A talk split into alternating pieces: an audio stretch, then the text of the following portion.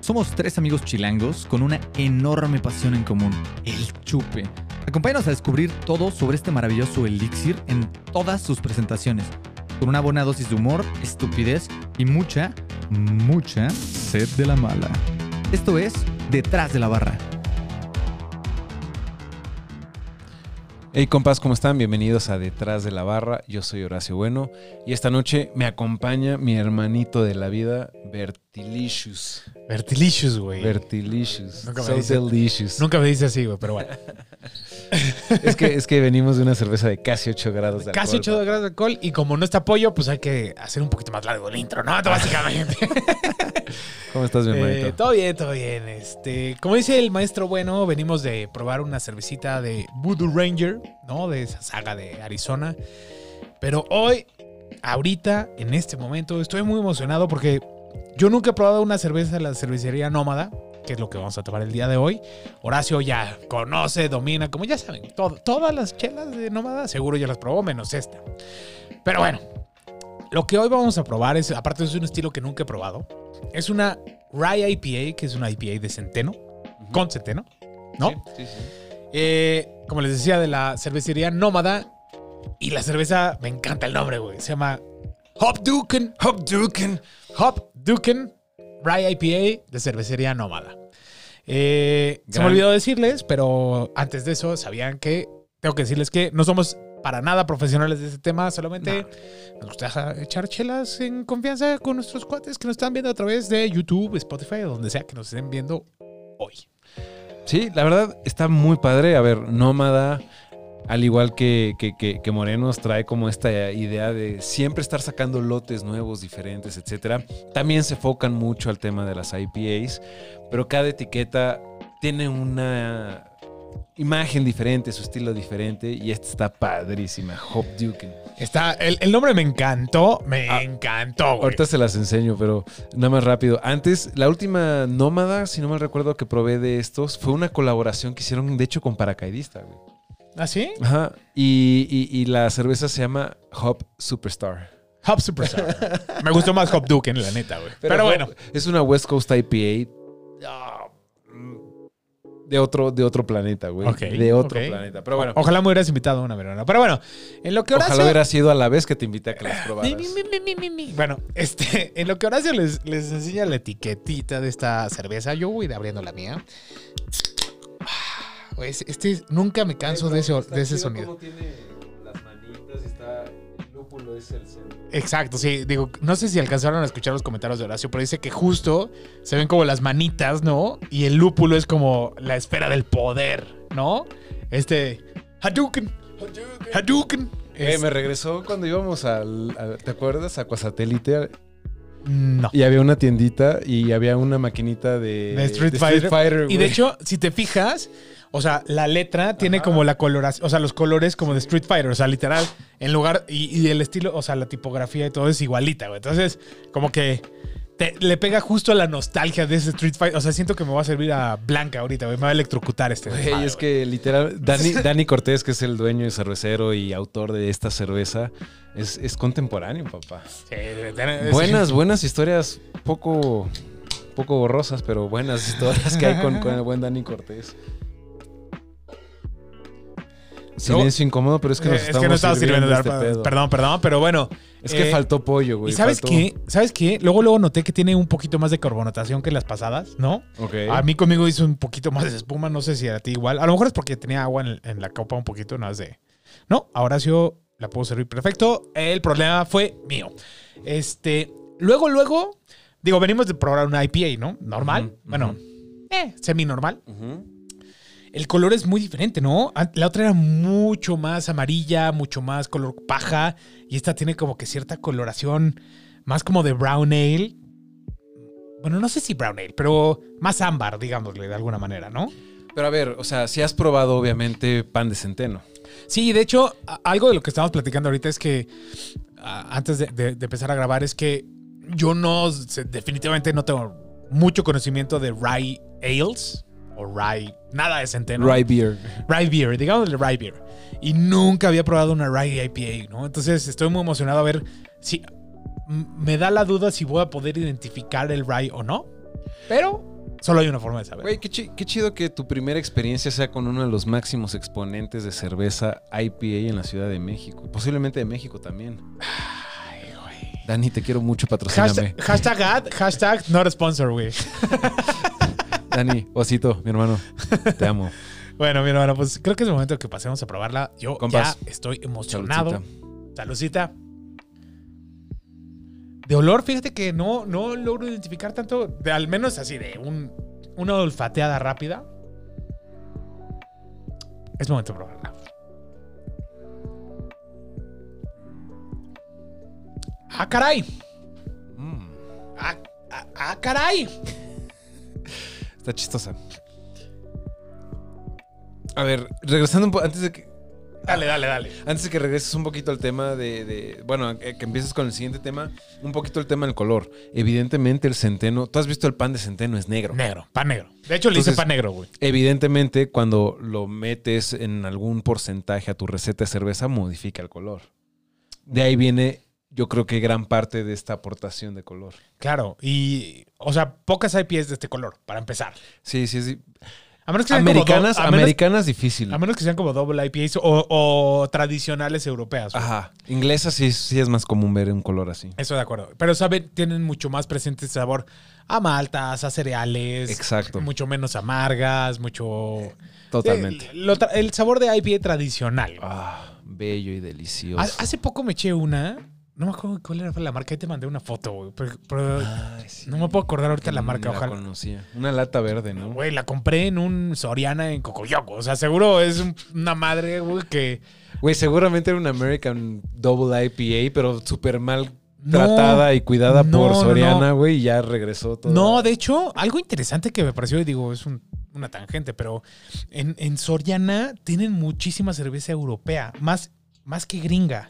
Soriana está apoya- Soriana y HEB apoyan muchísimo a la, a la cultura cervecera. Ah, pero, pero, no solo local, pero sí están como. pero tenían muchas cervezas mexicanas y muchas cervezas europeas. No tenían casi gringas. Tenían, o sea, compré una de ACDC que era una German Ah. beer. Que, eh, o sea, Pero también es inglesa. Es una eso- bitter. exacto. Extra special bitter. Exacto. Y luego había otra. Compré una Geles Ajá. amarilla, de una lata amarilla. Ay, güey. Esas son buenísimas. Es- Es que salían como unas personas, unos sobre. son como de. De la Unión Soviética. Algo así. Pero no sé, al final del día, como que tienen. Tenían mucha. O sea, tenían toda la línea de Trooper, de. Iron Maiden. Este, o sea, pura cerveza europea, en realidad. Porque ninguna de esas es gringa. No. Entonces, se me hizo muy curioso. Y digo, probé varias. Probé esta que, que te decía, este, que era una IPA tradicional. Muy acaramelada, completamente ajena a lo que estamos acostum- acostumbrados de IPAs. Y sí es este como tipo de color, al menos, ¿no? Sí, sí, sí. De claro. sabor nada que ver. No, no, no.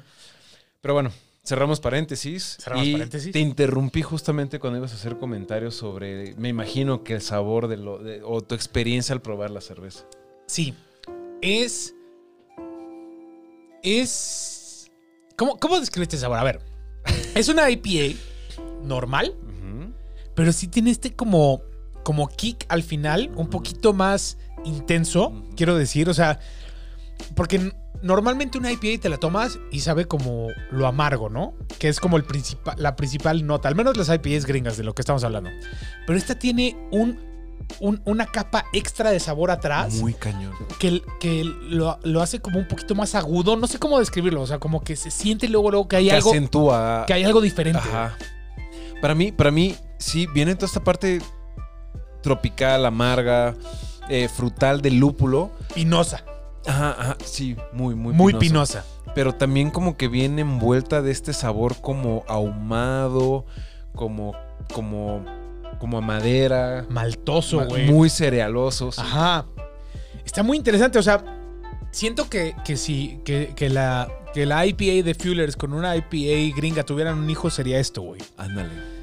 O sea, fuera. Las inglesas son como más acarameladas y, e- y esta no es nada acaramelada, pero el resto de las notas de sabor como que convergen muy bien, güey. O sea, hacen un producto muy balanceado Sí, y súper rico. Pinche Dani sí las integró cañón. güey. Estoy. me- estoy muy gratamente sorprendido de lo que estoy tomando, güey. Muy. Está, está, está.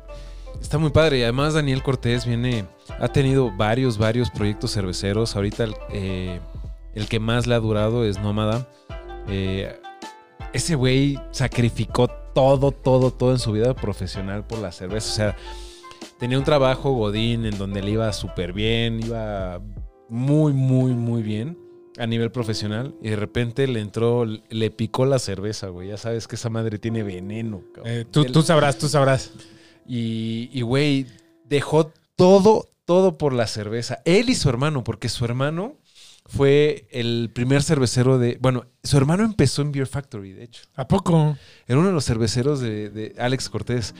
Eh, era uno de los cerveceros de Beer Factory y luego se lo llevaron para abrir y fundar cervecería de Colima. ¿A poco? De hecho, fue de los primeritos empleados de cervecería de Comila- Co- Colima. Colima. Ajá. No, no, no fue el Brewmaster porque trajeron a alguien de Estados Unidos que desarrolló las recetas, etcétera. Pero Alex Cortés era el brewer de, de, de cervecería de Colima. Y ahorita ya abandonó Alex al menos el, el tema de la cocción de cerveza. Y ahora vive en Yakima Valley y ahora es como el representante de Yakima Valley Hops. Todos los lúpulos de Yakima Valley. Yakima Valley, que sabemos que estaba en el norte de Estados Unidos, Está ¿no? cerca de Seattle. abajito de Seattle. Sí, sí, sí. Ya lo habíamos platicado cuando Ujú. fuimos, de- cuando hicimos el, programa- el capítulo de la Rubens y de la pizza, no sé qué, ¿no? Ándale. Sí. Entonces, Alex Cortés ahora es el representante de, de, de, de Yakima Valley Hops para Latinoamérica, porque es el que habla español y es el que sabe de cerveza. Y ahora es como este embajador del lúpulo a Latinoamérica. Órale. Está súper padre su qué trabajo. cool está súper padre su trabajo. Y como tiene toda la experiencia y todo el conocimiento de, de- de cervecero, eh, hace lotes pequeños así en, en- en las granjas de lúpulos para probar todos los lúpulos experimentales. Entonces ese güey está probando lúpulos que a lo mejor en 10 años van a empezar a salir. Ah, que- o sea, tiene la primicia. está en primera no, fila desarrollando. Está súper padre. Y ahora está trayendo muchos lúpulos bien interesantes que ya están como en investigación de desarrollo y todo eso. Los está trayendo a México y están haciendo muchísimas colaboraciones con diferentes cervecerías mexicanas y al mismo tiempo de Argentina, de Brasil, de Chile, etcétera, ¿no? Pero bueno, la, familia cervecera. Alex es el que les estaba com- comentando y Dani es el, el cervecero y dueño de Nómada. Y ese güey también, o sea, es un enfermo apasionado de la cerveza. Está muy cañón. Quédense con esta descripción, es un enfermo. Es un Digo, enfermo. yo no lo conozco, pero Horacio creo que... Y de hecho, él trabaja en Falling Piano y también anda ahí con. Hace pues, ahí sus cervecillas ahí con Falling Piano. Y- anda de nómada, güey. anda de nómada. Anda de nómada con varias con varios proyectos. Con güey. buenos proyectos, el buen Dani Cortés. sí. Oye, qué, qué grata sorpresa, güey. Así, o sea, como que siento que esta es una IPA diferente. Es una IPA que, digo, nunca había probado una Rye IPA, a lo mejor tú sí, pero no, no sé cómo la notes comparada con esas otras Rye IPAs, güey.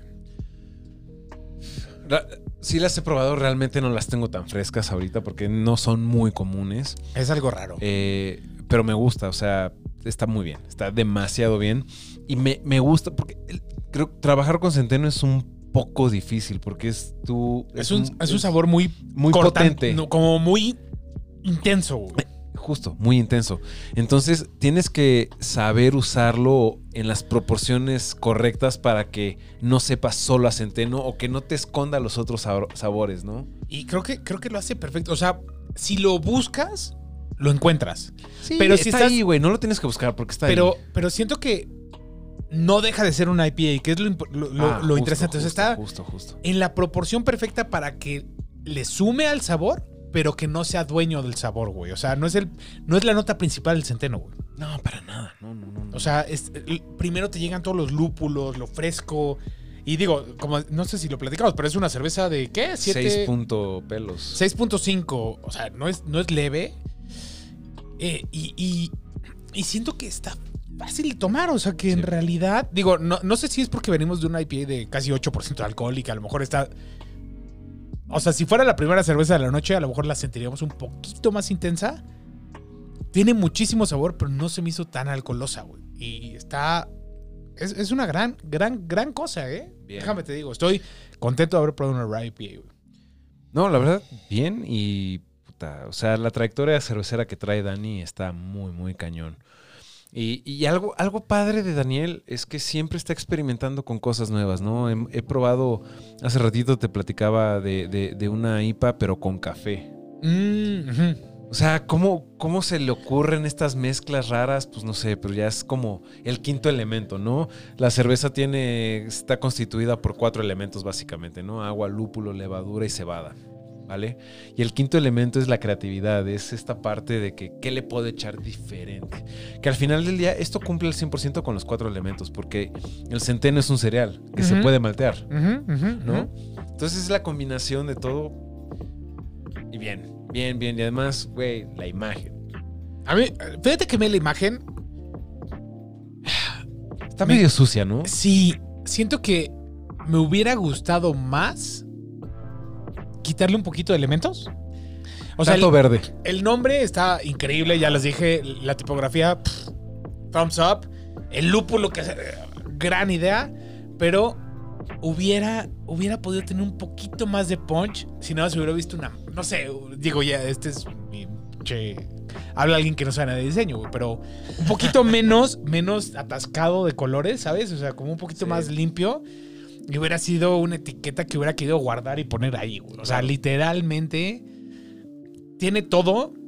Pero bueno, la imagen da igual porque la cerveza está Sí. increíble. Lo que importa es la belleza in- interior, güey. No siempre, no siempre, pero en este caso, Oye, güey. ¿eh? Y nada cerveza. más, quería, quería recordarles, esta cerveza la compramos ahí en el cuadro de Santa Mónica que platicábamos hace ratito. Eh, realmente la escogió Bertil porque la verdad, yo creo que la vio, la agarró del refrigerador, ya saben que es un... Es una perra del marketing. ¿Qué les puedo decir? O sea, y estoy diciendo que no me encantó la imagen así, pero me llamó. Al final del día, había Belching Beavers, había cosas así, o sea, Había con- Mikelers bien chidos. había Mikelers, había de todo y fue como, no sé, a ver, déjenme leo qué es esto, ¿no? O sea, sí, sí me llamó lo suficiente para agarrarla y leerla y vi que decía IPA y dije, "Ah, esto nunca lo he probado. Quiero una Rye IPA. Sí. Y luego compramos otra, que creo que ya no nos va a dar tiempo de probar hoy, pero era otra Rye IPA. Dije, ¿cuál es la probabilidad que en una selección no tan extensa de cervezas haya dos Rye IPAs? Y fue como, pero bueno, esta, al final del día, para mí es un win, win, win. Muy bien. Pues mi hermanito, ¿qué te parece si entramos a los ratings de detrás de la barra? Mi hermano, me parece una gran idea y es tan gran idea que te vas a arrancar con la calificación de Drinkability. Échale, papá. A ver. Drinkability. No sé, a ver. defi- no- Eh, espera, espera, espera, espera. Quiero, quiero hacer, un, quiero hacer un, un, un time out, una pausa. Así pienso lo que voy a decir, sí, sí, sí. Yo sé que Horacio es muy apegado a la cervecería nómada y no quiero que su... No, pero voy a ser muy por transparente. eso, por eso, por eso. Tú rankea lo que dice tu corazón el día de hoy. güey. Eso es lo que te pido. Va. Bueno, mi corazón dice que es una cerveza no muy bebible. Yo le voy a poner un 3 corcholatas. Eh, tiene muchos sabores, tiene como... Sí, sí, sí. Estoy guardándolo para el overall. Sí, sí, sí, sí, sí, sí, sí, Me vas a ganar mi comentario. Sí, sí, sí, sí, sí. No, pero creo que no es una cerveza fácil de tomar.